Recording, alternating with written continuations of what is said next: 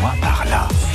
Un joli rendez-vous en ce vendredi matin, il est 7h15 avec Romain du blog Les Pieds sur Terre. On va vous emmener du côté de la vallée d'Aoste. Romain, bonjour. Bonjour Philippe. Merci d'être avec nous ce matin pour nous faire découvrir effectivement cette jolie balade qui va se faire via Francigena. Alors je vous laisse nous expliquer bien sûr ce que c'est. Hein. Alors la, la Via Francigena, c'est euh, actuellement un, un, chemin de pèlerinage qui rejoint Canterbury euh, à Rome. D'accord. Mais euh, cette voie qui date à peu près de 2000 ans était à la base une voie commerciale euh, reliant l'Italie à l'Angleterre via euh, la Suisse et, euh, et, la France.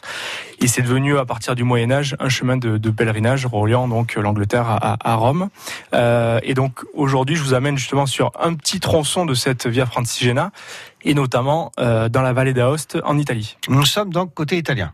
Côté italien, Côté italien. voilà, on commence, on peut commencer à partir de la frontière suisse parce que la vallée d'Aoste va jusqu'à jusqu'à la frontière suisse et la frontière française également.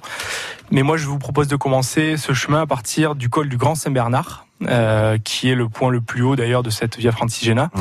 et de descendre l'ensemble de la de la vallée d'Aoste et d'y découvrir bah, ces différentes beautés et charmes, notamment les différents villages, la vue sur les montagnes et plein d'autres choses. Le col du Grand Saint-Bernard, il y a un Saint-Bernard en alors, le col du Grand Saint-Bernard, c'est là où ont été effectivement créés, on va dire, les, les chiens Saint-Bernard euh, pour sauver un avalanche par les, par les chanoines de, de l'hospice du Grand Saint-Bernard. Ouais. Si je me dis, enfin, si je dis pas de bêtises, il y en a un, il y en a un Saint-Bernard qui doit être en bois ou je sais pas. Euh, il doit non, y en avoir il y a, un. Il y a, il y a une représentation, je crois. Ou alors ils l'ont oui. brûlé, je Ouais. sais pas. J'avais souvenir de cela. Bon, alors moi j'ai vu les photos hein, sur votre blog, c'est vraiment très très joli. Expliquez-nous justement ce qu'on peut voir, ce qu'on peut faire, parce que là c'est vraiment quelque chose à découvrir. Alors l'idée c'est sur 7 jours, euh, donc on va randonner en itinérance, c'est-à-dire bah, tous les jours on va s'arrêter dans un village différent pour pour y dormir. Euh, donc on va traverser euh, les petits villages, euh, pas mal de, de, de, vignes également, ah oui. et on va pouvoir bah, découvrir euh, la gastronomie locale. Et j'ai une petite anecdote à vous faire. Alors certains le savent peut-être déjà, mais le jambon d'Aoste que tout le monde connaît et achète en supermarché ne vient pas de la vallée d'Aoste. Euh, il vient d'Aoste en France, en ça. Isère. Le vrai jambon de la vallée d'Aoste s'appelle le jambon de Boss et euh, a nettement un autre goût que celui qu'on connaît de supermarché. Oh là là, là, là je suis d'accord. non, c'est important de le rappeler. Un jambon d'Aoste qu'on achète, il vient de France. C'est pas le même du tout, du tout, du tout. Bon, alors, moi j'ai vu les vignes, j'ai vu un lac. Un lac, oui, celui euh, du un ruisseau, euh, un village, enfin des petites maisons fort sympathiques. Voilà, c'est une superbe ambiance. Hein. C'est vraiment très beau. Oui, il y a, y a, tout, il y a tout ce côté-là, le côté gastronomie aussi, qui est, qui est très présent euh, sur l'ensemble de la de, de, de la vallée.